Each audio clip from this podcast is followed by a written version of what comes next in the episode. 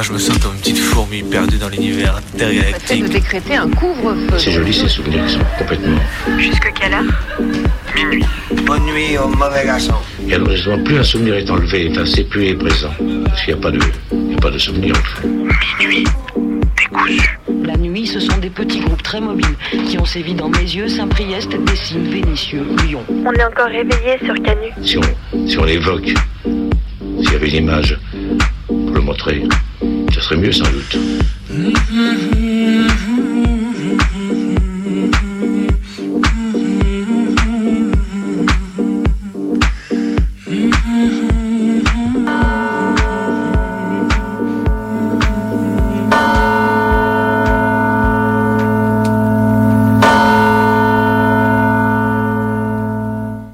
Peut-on être enseignante et pratiquer le catch? Donc pas selon ces parents d'élèves qui ont signalé cette anomalie et entendez vraiment tous mes guillemets à l'inspection académique. Elle était pourtant si douce avec les enfants, peut-on lire dans certains articles.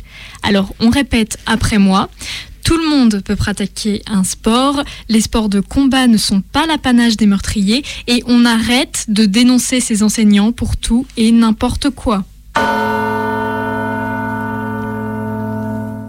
Tap ta Le TGV 5-12-2009-2019, au départ du 10-2018, est à l'arrivée et à l'arrivée indéterminée, arrive en gare de Grève Générale.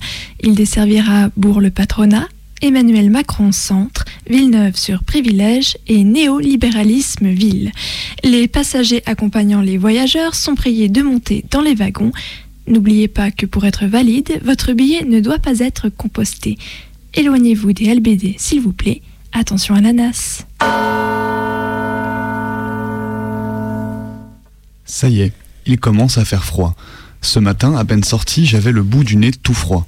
Je n'avais pas commencé à fumer que je crachais déjà de la chaleur par ma bouche. J'aime bien goûter le froid comme ça dès le matin, regarder le ciel clair et se dire que oui, aujourd'hui on va cailler, que ça va être dur d'aller bosser, mais que pour l'instant, et seulement pour l'instant, il me reste quelques minutes tranquilles dans ce matin d'hiver.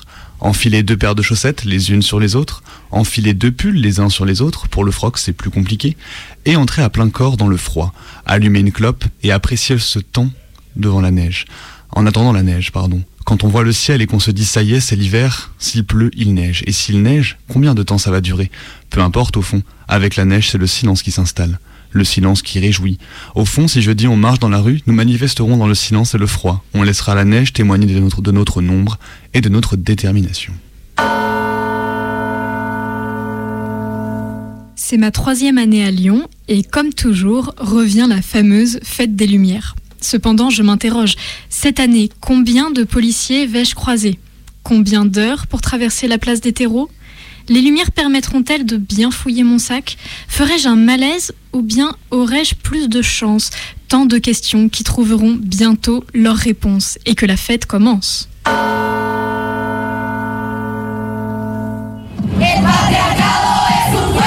Patriarcat est votre juge. Qui nous juge pour naître. Notre punition. C'est la violence que tu vois.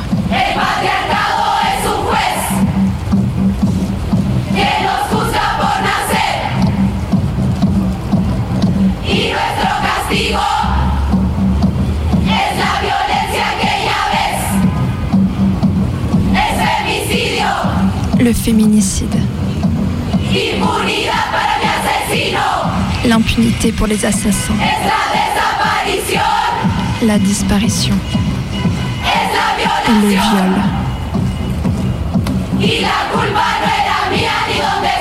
Et le coupable, ce n'est pas moi, ni où j'étais, ni ce que je portais.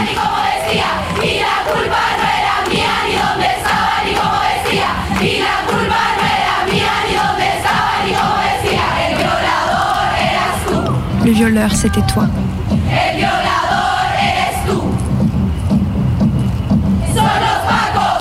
Ce sont les forces de l'ordre.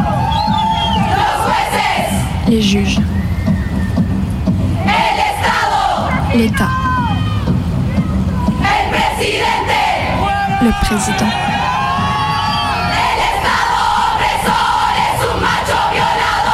L'État oppresseur, le machiste violeur. Le violeur, c'était toi.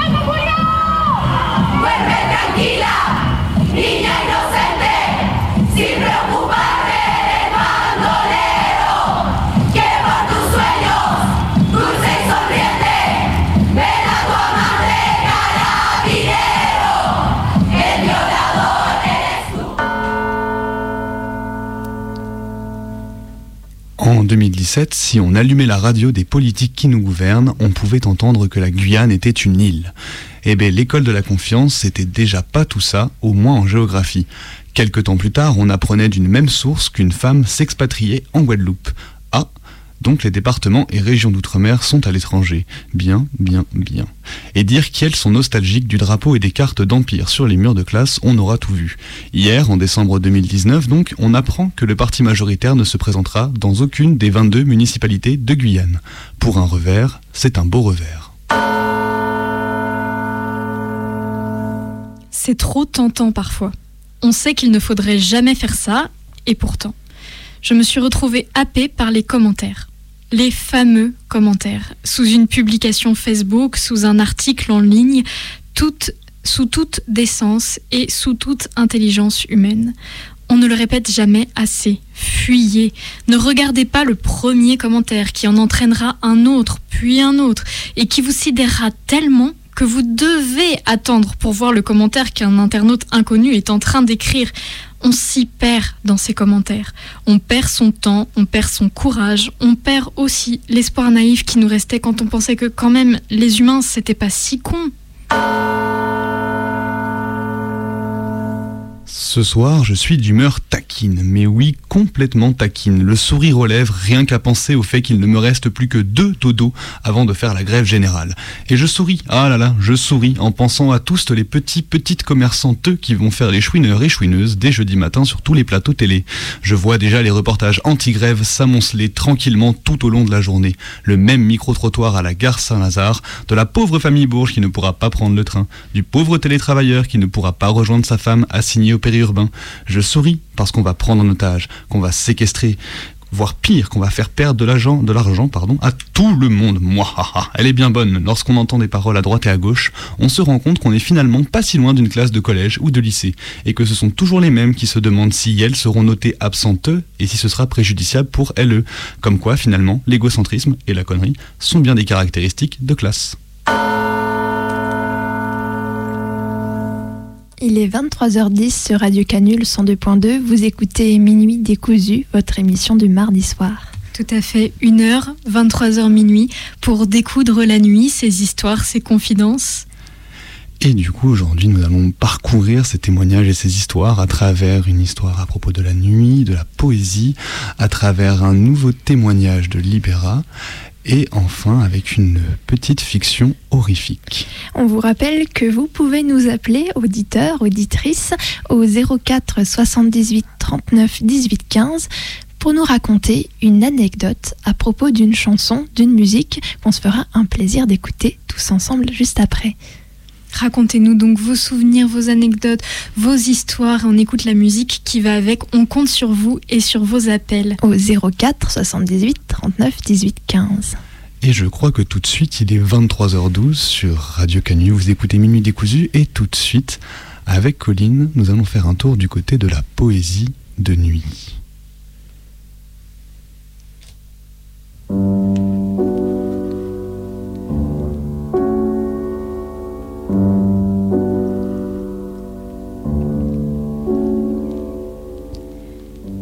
Toutes les semaines, en début d'émission, on s'interroge sur ce que fait la nuit à l'art, sur ce que l'art devient au contact de la nuit. Pendant longtemps, mes nuits ont été poésie. Ton souvenir en moi, lui, comme un ostentoire. J'ai cherché à tout prix les mots, les rythmes, les rimes, les sonorités. J'ai trituré le dictionnaire et mon cerveau légèrement surchauffé. J'avais comme volonté suprême de toucher l'absolu, l'idéal, avec un I majuscule, tel que je le lisais dans ce qui a été longtemps mon livre de chevet. Le soleil s'est noyé dans son sang qui se fige. Les fleurs du mal de Charles Baudelaire m'ont subjuguée, m'ont émue, rendue fiévreuse. Elles ont illuminé mes nuits noires. Elles ont maintenu le cap lorsque je sombrais dans la folle mélancolie de l'adolescence. Sois sage, ô ma douleur, et tiens-toi plus tranquille. Tu réclamais le soir, il descend, le voici. Une atmosphère obscure enveloppe la ville, aux uns portant la paix, aux autres le souci.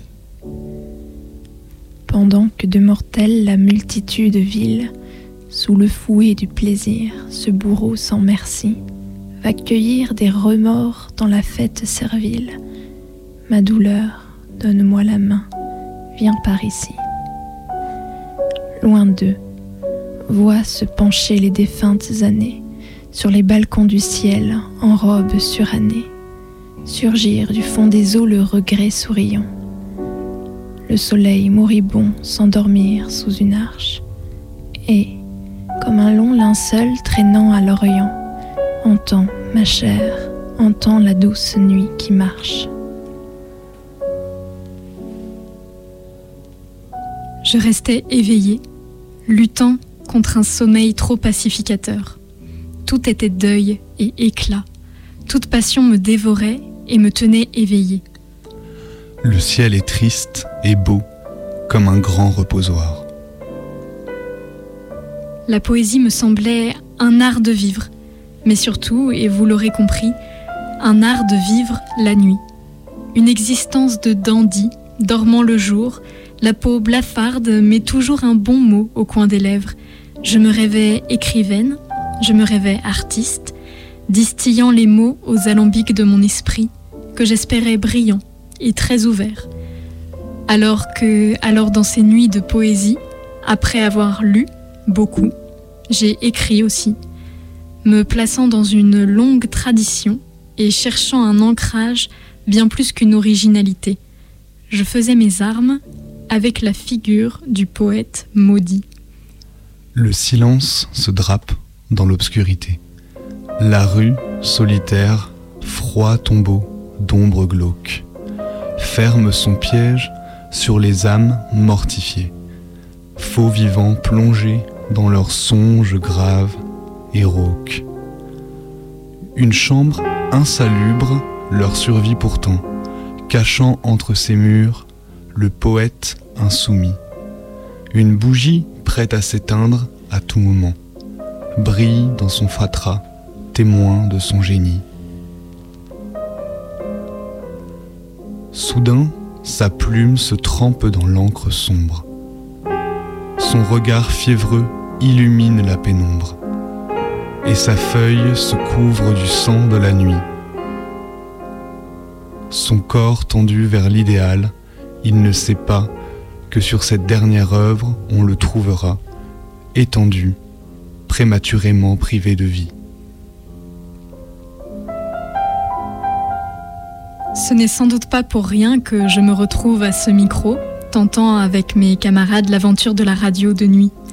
Les mots sonnent différemment dans l'obscurité, et ils ont toujours peuplé mes rêves et mes cauchemars. La poésie a changé mes nuits, les a rendues plus belles, plus lumineuses, parfois aussi plus sombres. Oui, j'ai pratiqué cette croyance de soigner le mal par le mal, la mélancolie par des chansons tristes, et je me souviens d'une chanson qui a particulièrement bercé mes nuits alors que j'avais à peine 17 ans et que je pleurais en silence dans une chambre d'internat un deuil insupportable. La poésie, ce n'est pas seulement des vieilleries et des phrases alambiquées, c'est surtout un assemblage de mots qui touchent en plein cœur, qui bouleverse, qui change la vie et le regard qu'on avait sur elle. Si vous avez des a priori sur ce qui va suivre, merci de les mettre de côté. Chacun pense ce qu'il veut de la voix de Damien XVI, de sa posture, et ce n'est pas ici le propos. Écoutez simplement ces mots, comme vous écoutez depuis tout à l'heure les gymnopédies magnifiques d'Eric Satie. Mes nuits ont parfois été noires, comme tout le reste, Et cette chanson a résonné en moi comme un poème moderne, musical. Un poème fait de silence et de respiration, de mots durs et de mots tendres à la fois. C'est peut-être ça, être mélancolique, vivre de poésie la nuit et se dire que tout est noir. Des jours qui ne ressemblent qu'à l'ombre des nuits. Des silences qui résonnent l'âme comme un cri. Quand les paupières n'ont même plus la force des orages. Emporté par les flots, je ne vois plus rivage. Des amours qui sont nés aux mauvaises saisons. Quand printemps a tardé à ouvrir ses bourgeons. Des lunes toujours pleines qui ne me sourient plus. Comme jouer aux échecs quand la reine est perdue tout est noir, que tout est noir. Comment te dire que tout est noir?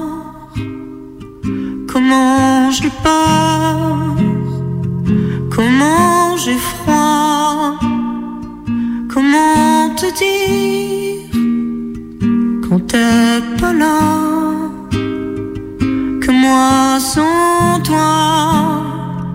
Ça ne veut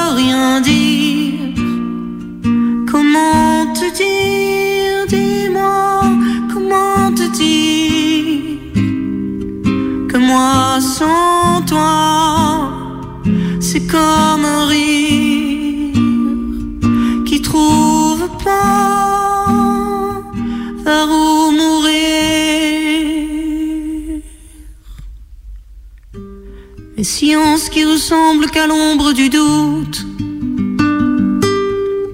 Le bien qui fait du mal quand le mal vous envoûte. Quand au cœur de l'iris c'est le temps des moussons qui vient noyer le blé juste avant la moisson. Dans les travers du temps, je sais, je t'ai perdu.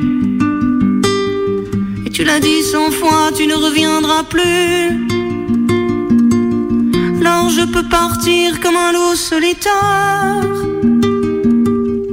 qui blessé s'en ira mourir auprès d'un être. Moi j'aurais tant voulu que cet être soit toi. Tant voulu avec toi être un autre que moi.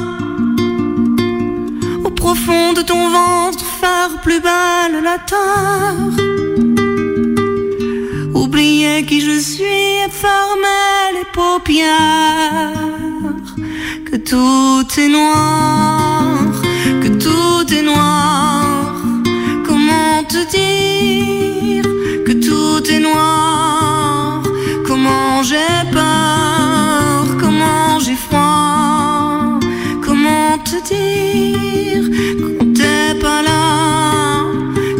sans toi, ça ne veut rien dire.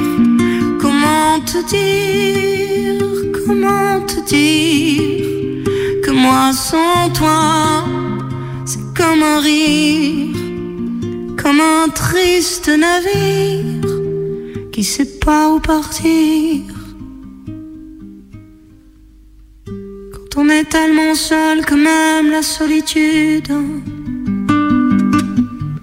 semble être une amie dont on se passerait. Celle qui fut toujours là depuis le premier souffle. Qui depuis ce jour-là ne veut plus vous quitter. Quand vous ne savez plus qu'un jour vous saviez rire. Mal a choisi votre âme pour empire tous les romantiques et les tristes du monde ont choisi votre cœur pour se mettre à pleurer. Que tout est noir, que tout est noir. Comment te dire que tout est noir. Comment j'ai peur? Comment j'ai froid? Comment te dire quand t'es pas là? Que moi sans toi, non, ça ne veut rien dire. Comment te dire, dis-moi, comment te dire que moi sans toi, c'est comme un rire qui trouve pas vers où mourir.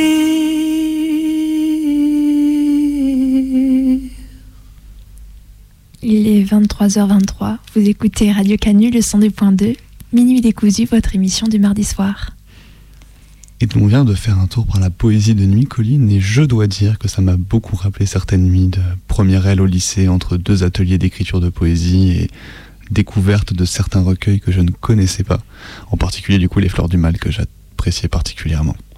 Allez, les littéraires au lycée, on a tous vécu ça. hein. Exactement, la découverte de Baudelaire.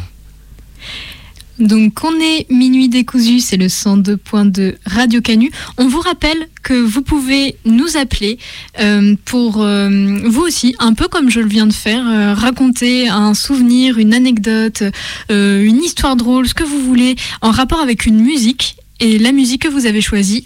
Ensuite, on l'écoute avec vous et comme ça, on est un petit peu dans votre histoire, nous aussi. Le numéro du standard, c'est donc le 04 78 39 19 15. Et il est 23h24 et nous allons passer tout de suite à une autre forme de témoignage. Après avoir écouté un détour par la poésie, nous allons entendre le retour de- du témoignage de Libéra. Oui, Libéra, vous l'avez déjà entendu il y a quelques semaines, elle vous parlait de sa vie de féministe. Aujourd'hui, elle nous parle d'une autre partie de sa vie qui est pourtant intrinsèquement liée au féminisme, c'est le militantisme et le syndicalisme surtout. Bon, bah écoute, je pose le micro là. Voilà, c'est parti. Et ça devrait enregistrer toute la conversation. On se croit chez les flics là, hein Ce qui serait difficile, c'est de savoir quels ont été les syndicalistes avant. C'est- Celles que j'ai vues évoluer autour de moi, étant donné leur comportement, me donne l'impression que ça peut être d'excellentes amies, de très bonnes syndicalistes, mais pas de bonnes femmes. J'ai travaillé d'abord, j'ai travaillé euh, dans la région, à Salange, j'ai travaillé en concession Citroën, enfin, j'ai travaillé à. Euh, après, j'ai travaillé à une grande bijouterie où je suis parti en claquant la porte parce que j'étais très politisé dans le boulot. Oh Alors, partout où je passais, je de la révolution, j'avais des gros problèmes. Toujours saqué de toute façon. Il n'y a rien à faire. La bijouterie, c'était la plus grande bijouterie de la région. Alors il y avait le, grand-père qui travaillait, son fils, le petit-fils et ses deux filles. Alors on était dans un espèce de microcosme familial et alors tu pouvais pas bouger, il y avait toujours quelqu'un qui était sur ton dos. Quand tu rentrais là-dedans, c'était à vie, tu vois. Alors d'ailleurs, euh, moi on m'a dit, écoutez, euh, nous logeons notre personnel. Je me suis dit, oulala, on va me loger, ça veut dire qu'on va avoir un regard sur moi, sur ma vie et tout. Alors j'ai argumenté, écoutez, c'est très aimable de votre part, n'est-ce pas? Et j'ai dit, écoutez, moi je, je suis avec une amie, c'est vrai, je vis avec une copine. Et j'ai dit, bon, on est toutes les deux en partage de loyer, et il n'est pas question que, que, que je la laisse tomber, tout ça, on est à deux pour payer le loyer. Donc euh, je, vous remercie, mais je refuse votre proposition. Ça ne m'avait pas plu du tout.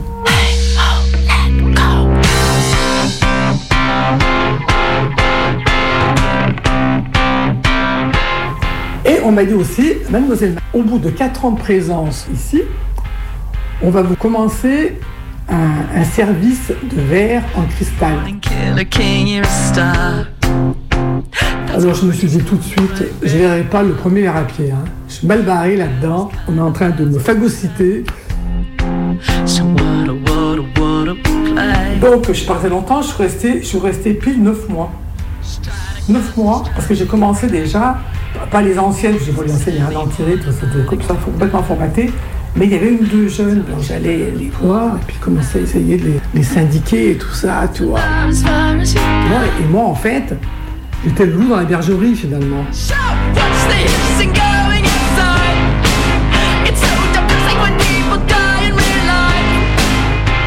Y a eu quelques clashs avec le patron, qui était un type très impressionnant d'ailleurs, même physiquement. Ah, puis un jour, j'ai pété les plombs.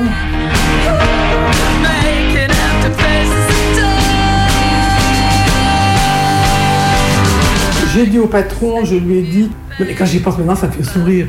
Je lui dis, l'esclavage est aboli depuis Abraham Lincoln. Tu vois le genre? Je suis arrivé chez ma copine là, je lui dis, sers-moi un whisky, donne-moi une lettre, et j'ai donné ma dème.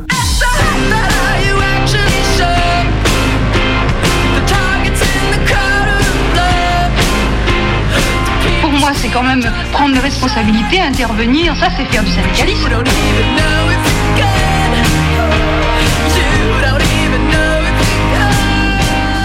Mais même déjà à 20 ans, la première boîte, je me souviens, bon, alors le, le patron, il me dit, bon, ben, vous, restez ce soir, là j'avais 20 ans et demi, hein. vous restez ce soir, je vais vous dicter une, une lettre, je sais pas quoi. Alors moi, du, du haut de mes 20 ans, je fais, écoutez monsieur, là, c'est 18 heures, là, moi je, m'en vais. Comment vous vous en allez? Je dis, écoutez, j'ai fait mes 8 heures, maintenant je ne bois plus rien. Alors il me dit, comment vous n'avez plus rien? Je dis, ben non, j'ai fait mes 8 heures, donc maintenant je m'en vais chez moi. Alors il me dit, ah ben dites donc, hein, si j'étais comme vous, ben, où est-ce qu'on irait hein? Alors je lui ai répondu, vous, vous êtes le patron, moi je suis l'employé. Nuance. Je m'étais cassé. On avait une conscience politique du boulot. C'est avec les anciennes, c'est ce qu'on dit, mais on avait la conscience politique du travail. Tu, restais après l'heure, mais tu n'étais pas payé, tu vois. C'était pour le principe que tu n'as pas, bon, dans la vie, tu n'as pas à travailler gratuitement. Le, patron des fois, m'appelait. Si vous continuez votre cirque, c'est me montrait la porte. Alors moi, je saute du gauche, eh bien licenciez-moi Je pétais la porte. Je savais pas où j'allais, mais à l'époque, c'était. Il n'y a rien à faire. Je me dis, je peux pas rester là-dedans, moi, c'est pas possible. Là, j'ai mis complètement.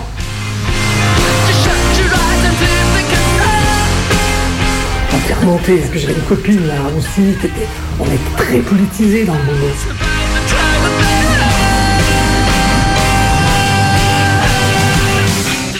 Ah ben moi j'étais syndiqué déjà à Annecy dans la concession Citroën. Et puis alors je, récoltais parce qu'on avait des petits tickets là. En tant que délégué, j'allais voir les, employés pour qu'ils payent leurs cotisations. D'après la loi, j'avais tout ça pendant le travail. Alors je passais voir les, employés et elles, les employés, elles veulent surtout pas que les patrons sachent qu'elles étaient syndiquées. De toute façon, non, non, mais fais pas ça. Maintenant, fais ça après le boulot. Je fais non, mais d'après la loi, j'ai le droit de faire pendant le travail.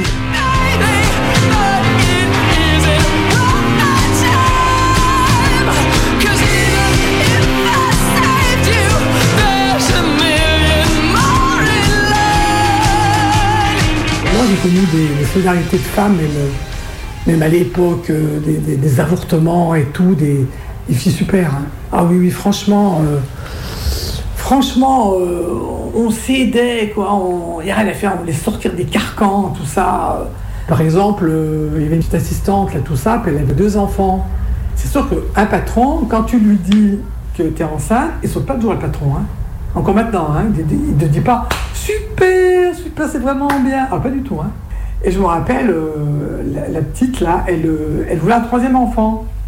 Et j'ai entendu dire par euh, une autre nana que je connais, elle dit, bah, tu sais pas ce qu'elle dit le patron? Je dis non, il a dit, si elle fait un troisième enfant, je la vire. Ça, c'est des trucs qui sont vrais, tu vois. Elle fait un troisième gauche, je la vire. Et pas que c'est parce qu'une femme, mais le problème, c'est que bon, l'enfant il est malade, si elle arrive en retard et tout, bon ben, ça. Moi je rappelle, euh, des fois la petite, là, elle arrive en retard parce que bon, euh, le patron il la cherchait, moi j'étais toujours en train d'arranger les choses. J'ai dit non, non, mais elle est là, elle est là. Elle dit, mais écoutez, bon, c'est c'est 8h35, elle est pas là, j'ai besoin d'elle et tout. J'ai dit non, non, mais elle est là, je, l'ai vue arriver. Alors putain, je l'appelais sur son portage, je dis vite, arrive, arrive, arrive. Elle arrivait à, l'accueil, tout ça, elle disait enlève ton manteau, laisse ton, je, je, je planquais son manteau, son sac, je donnais un bloc, j'avais vite vu le patron, il- il te cherche.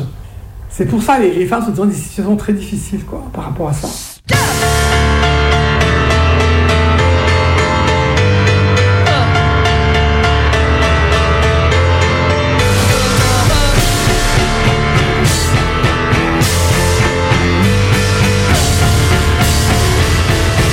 Après, il y a eu 68, bien sûr. Voilà, 68, ça a été tout a bougé, ça. Les verrous, ils ont sauté. C'était. Ah, c'était la liberté, c'était incroyable, hein. C'est vrai qu'à cette époque-là, j'aurais- bien, bien aimé être à Paris, tu vois. C'est là-bas que ça bougeait, en fait, hein, le plus, tu vois. Mais au niveau du, féminisme, c'est là que euh, les, les- euh, bon, les... On revoit des fois des reportages comme ça, les années 70, hein, où les femmes, c'était euh, un enfant, quand je veux, si je veux, il y avait ces slogans. Il y avait aussi des slogans, euh, c'était euh, le mariage, la prostitution légale. C'est qu'on était, on était dur. Oula, on était dur. Mais c'était super. Une solidarité entre les femmes, c'était, c'était incroyable. Moi, j'ai vécu des moments, mais alors, géniaux, géniaux, géniaux.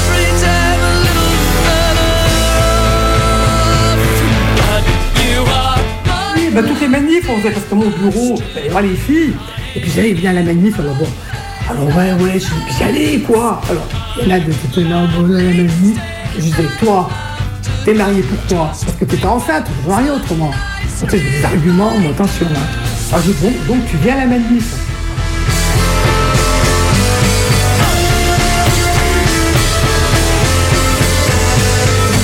À Paris, il y avait des éditions des femmes. Il y avait des féministes à l'époque qui écrivaient des livres. Je sais plein de je me. C'était extraordinaire, les analyses qu'il y avait. Moi, j'ai rencontré des ministres, c'est l'avocate qui avait défendu la petite qui s'était fait avorter là, au procès de Bobigny. Euh, j'ai rencontré Simone de Beauvoir. Euh, oh non, non, mais c'était des années géniales, géniales.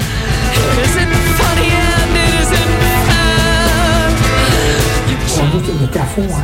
Oh, on était à donf. Hein. Oh là là là là là là.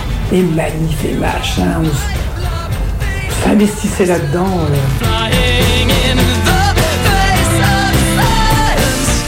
Dès qu'il y avait une manif, on était dans la rue. Hein. Tout le temps, tout le temps, tout le temps. hein.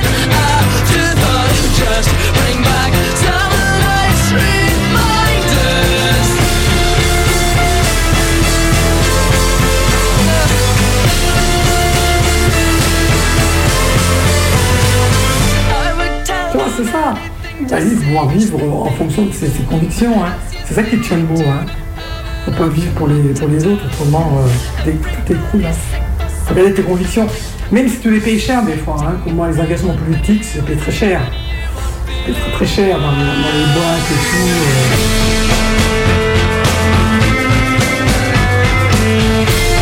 C'est bout dans la bergerie finalement? Partout où je passais de la Révolution, on a des gros problèmes. L'esclavage est aboli depuis Abraham Lincoln. Fais-moi aussi, donne-moi une lettre et je donnais ma dette. Eh bien, licenciez-moi, je pétais la.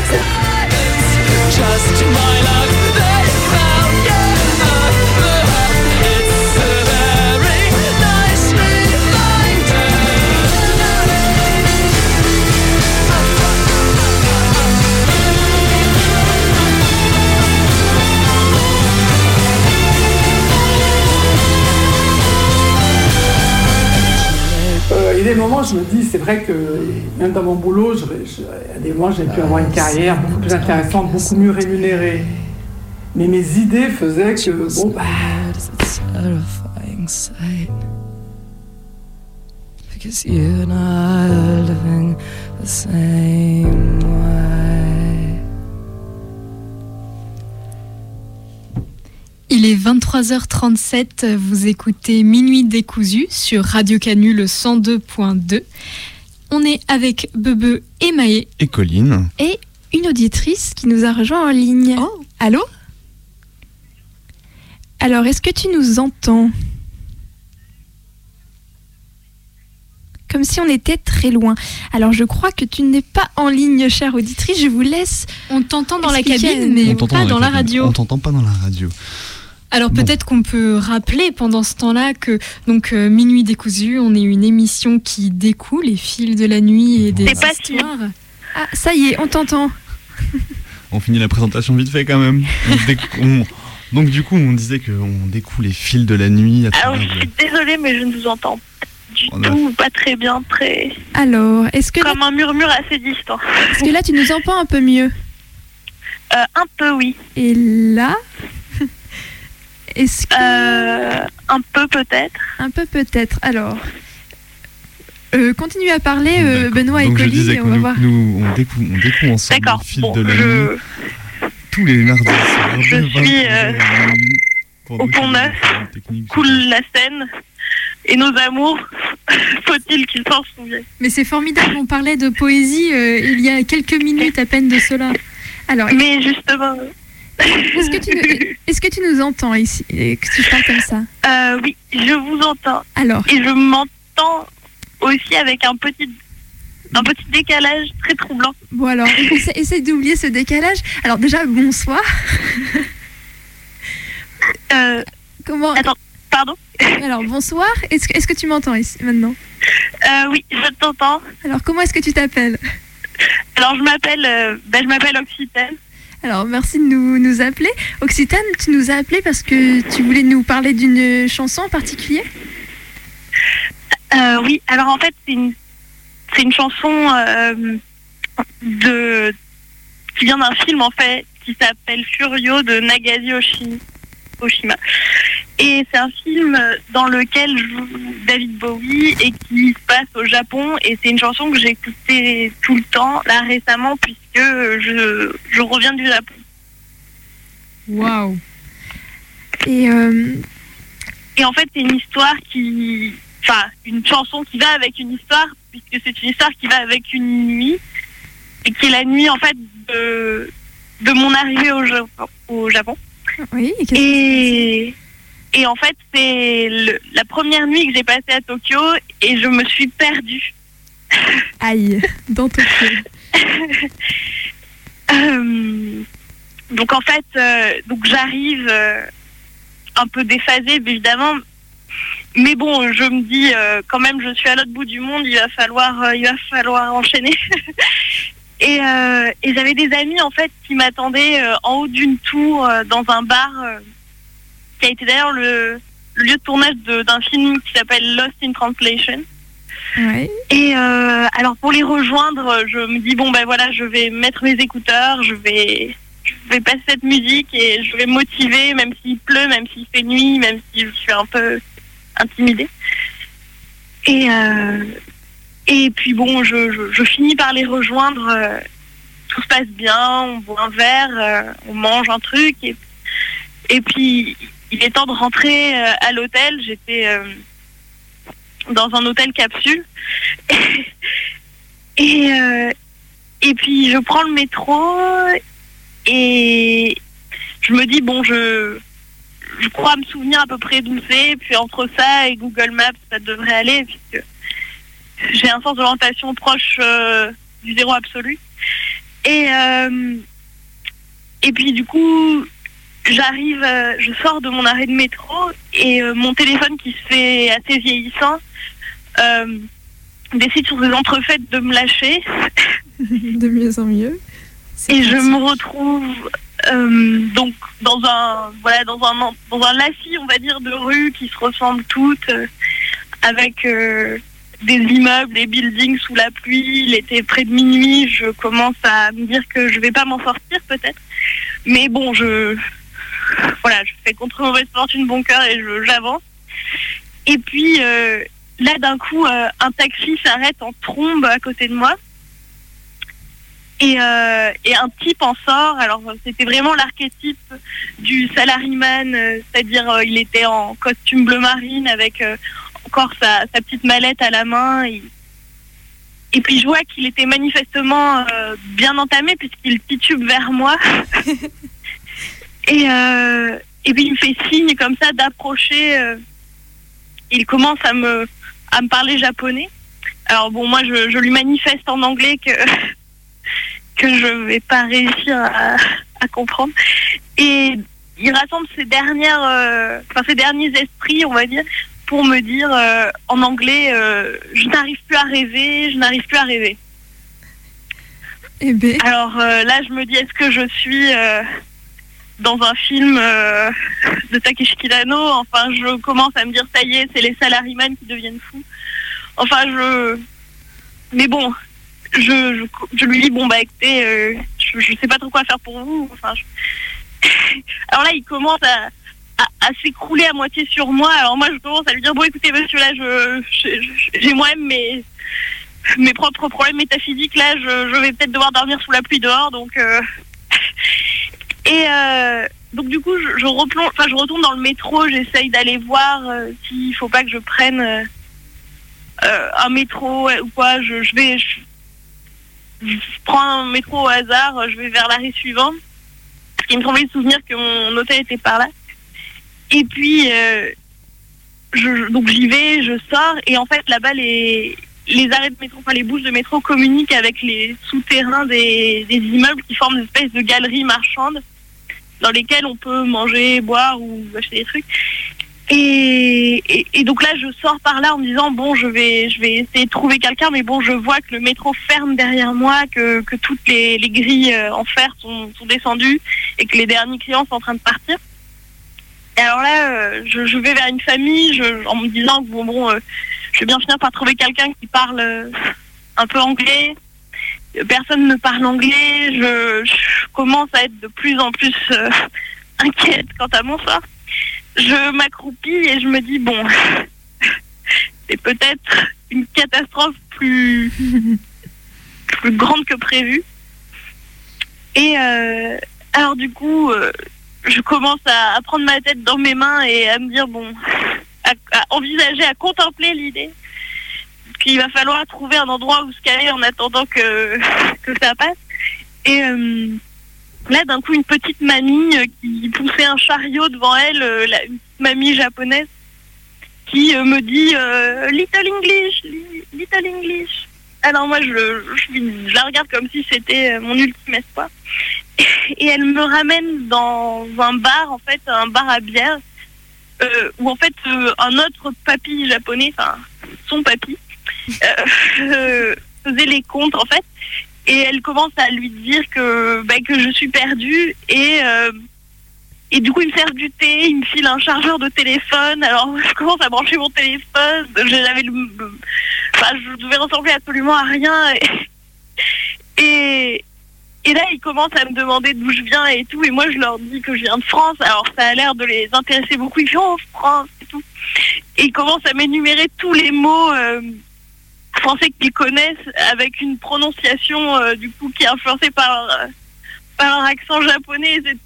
C'était très drôle. On a beaucoup ri et finalement euh, ils m'ont raccompagné jusque jusque devant mon hôtel et ils m'ont offert un parapluie que je bon que j'ai cassé depuis mais que je chéris comme comme un souvenir et voilà donc du coup j'a- j'associe cette euh, cette aventure à cette musique euh, enfin avec laquelle je marchais sous la pluie ce soir-là à Tokyo.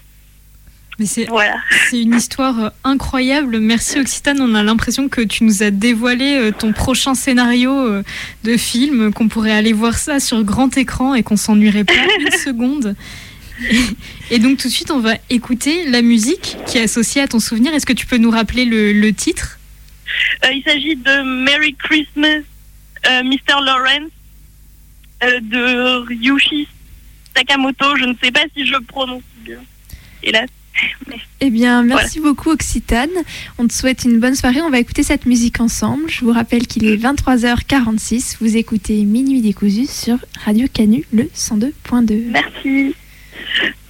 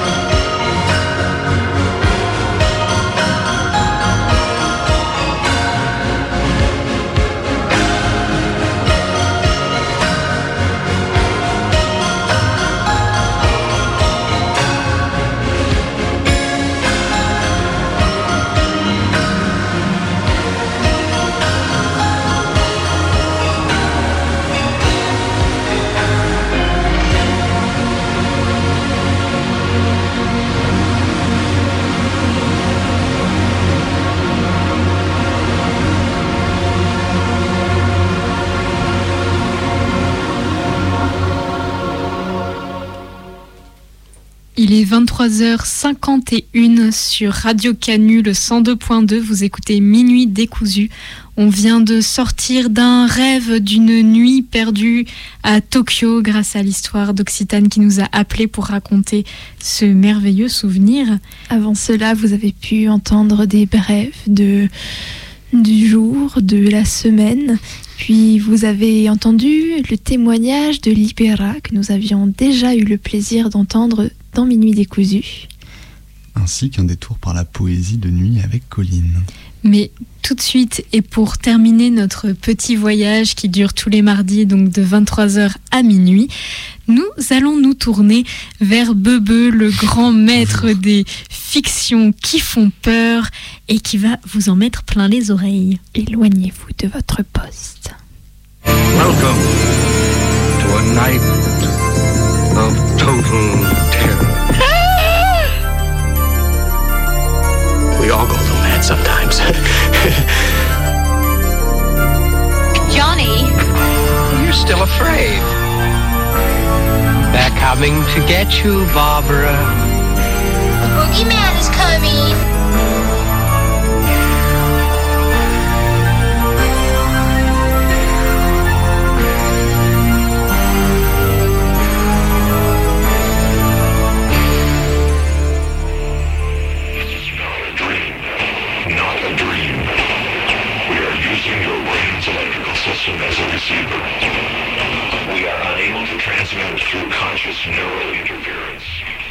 Halloween a toujours été une fête quelconque chez moi, même quand j'étais petite.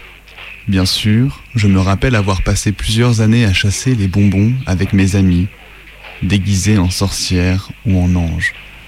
Mais pendant qu'elles dansaient, riaient et s'amusaient à me faire peur, moi, je m'ennuyais franchement.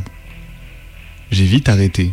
De toute façon, je commençais à être trop grande pour défiler dans les rues et quémander des sucreries aux voisins du quartier. Depuis, Halloween est devenu une journée comme les autres. Mais je dois avouer que ça me fait sourire aujourd'hui, de voir les enfants sonner à ma porte et me demander des bonbons. Ça me rend un peu nostalgique, malgré ce que j'ai pu en dire. C'est pour cela que j'achète toutes sortes de friandises quelques jours avant, histoire d'avoir toujours quelque chose à donner. Quand j'ai quitté la maison familiale, j'ai pris mon premier appartement. Je n'imaginais pas le nombre d'enfants qui sortiraient le soir d'Halloween dans mon nouveau quartier. Il était calme, un peu perdu, il n'y avait pas grand-chose à faire. Alors, j'imagine que pour beaucoup de gamins, c'était l'une des seules activités intéressantes de l'année.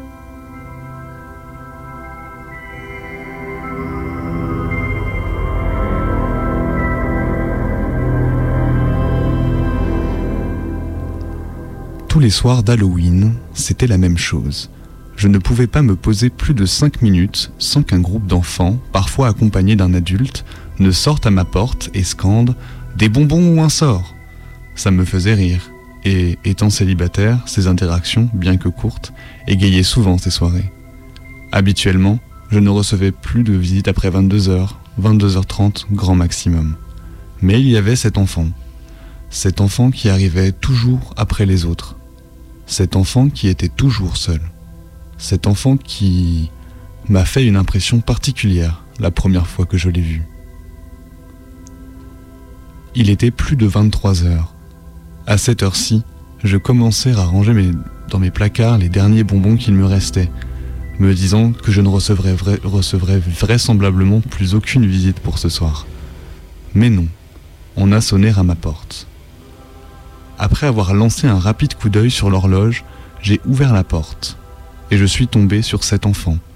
Il portait un masque en forme de crâne qui cachait non seulement son visage, mais enveloppait également toute sa tête, ainsi qu'un simple t-shirt bleu clair délavé en guise de costume.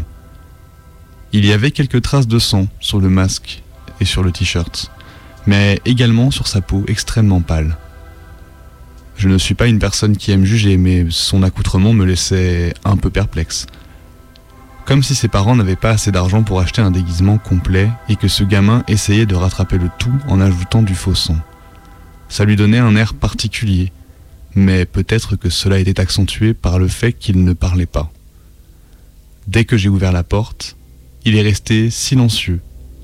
Pendant cinq petites minutes, j'imagine. Avant de tendre ses bras, ouvrant bien grand son sac à bonbons. La chasse ne devait pas être bonne pour ce petit. Le sac semblait plutôt vide. Je lui ai offert mes dernières friandises et il m'a fait un rapide salut de la main avant de tourner les talons, toujours aussi silencieux. Je suis resté devant la porte quelques instants et j'ai haussé les épaules. Halloween s'est arrêté de, toute- façon, cette année-là.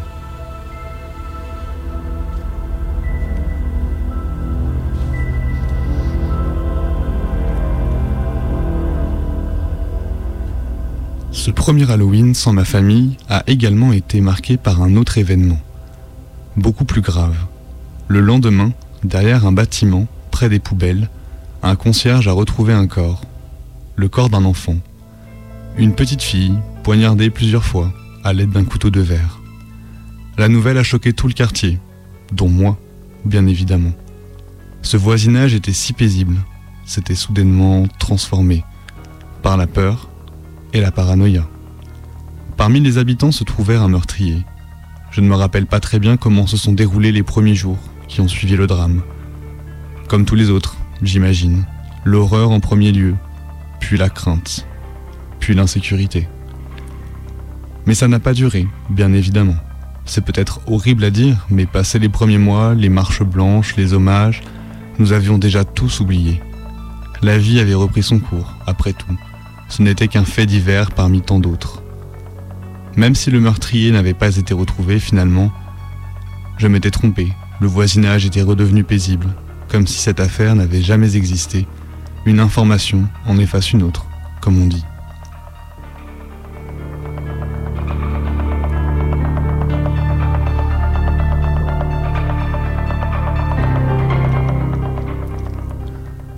Deuxième Halloween que j'ai vécu dans ce quartier était quasiment identique au premier. En réalité, il était parfaitement identique. Cette histoire n'avait eu aucune incidence, et je pense même qu'il y avait encore plus d'enfants dans les rues cette année-là. Et vous vous en doutez, en toute fin de soirée, l'enfant était là. Comment j'ai réussi à le reconnaître? Il avait le même déguisement, le même masque en forme de crâne, un t-shirt sobre, et plusieurs taches de sang sur le corps et les vêtements, les mêmes gestes que l'année dernière. Un silence de mort, son sac grand ouvert, un rapide geste de la main, et il a disparu. Comme je vous l'ai dit, cet Halloween était similaire au dernier, en tout point. Le lendemain, on a retrouvé un nouveau cadavre, encore une enfant, une nouvelle fois, tuée de manière extrêmement violente. Et c'est à ce moment précis que tout a changé pour de bon. Cette fois-ci, toutes ces émotions, toutes ces peurs, tous ces soupçons ne se sont pas dissipés. Deux meurtres d'années de suite, le soir d'Halloween, et un assassin toujours en liberté, ce fut dur. Pour tout le monde.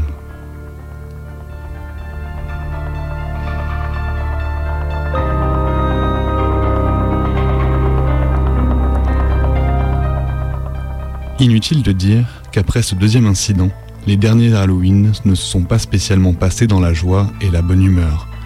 Au fil des gens, des ans, je recevais de moins en moins d'enfants à ma porte. Ce n'était vraiment, pas une peur exagérée, à vrai dire.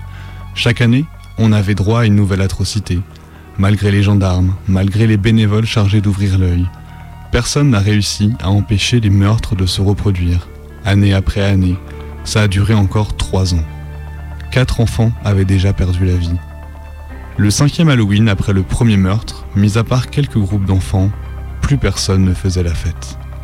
Après, plus grand monde ne s'intéressait à Halloween dans le village, il faut l'avouer. Mais disons que le- les meurtres ont accéléré le processus. J'étais en pleine période de déménagement, et ça m'arrangeait de ne pas avoir à ouvrir la porte constamment.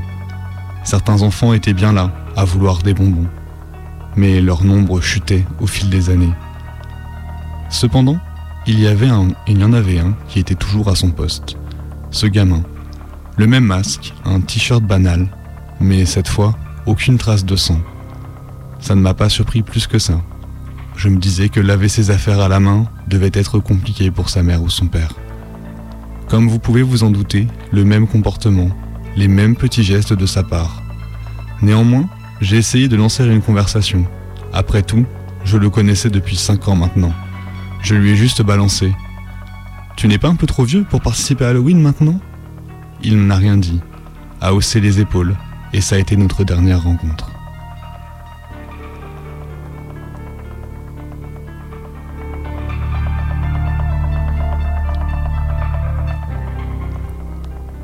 J'ai quitté le quartier quelques jours plus tard, après un cinquième meurtre. Néanmoins, après mon départ, ils ont enfin trouvé l'assassin. Je pense que beaucoup ici l'ont déjà deviné, il s'agissait de cet enfant. Les taches de, sang sur ses vêtements n'étaient pas de la décoration, c'était de l'hémoglobine véritable appartenant aux victimes. Une fois ses pulsions calmées comme tous les autres enfants, il allait toquer aux portes pour récupérer les bonbons. J'ai également appris qu'il avait étranglé sa dernière proie, ce qui expliquait l'absence de sang sur lui. Je me rappelle plus comment j'ai réagi, un peu choqué, je dirais. Je ne sais pas. Mais voilà, c'est une histoire que je voulais raconter. J'aurais aimé vous inventer une chute extrêmement terrifiante, un plot twist, mais ce n'est pas le but. C'est une, anecdote sur Halloween, le fait d'avoir croisé la route de l'assassin pendant toutes ces années, le fait qu'il était un enfant, c'est tout. Une histoire de ce genre qui, en quelque sorte, forge un peu plus le côté, le côté mystique de cette fête, la rend un peu plus éternelle, un peu plus effrayante. Ce sont ce genre de faits qui nous font nous rappeler d'Halloween.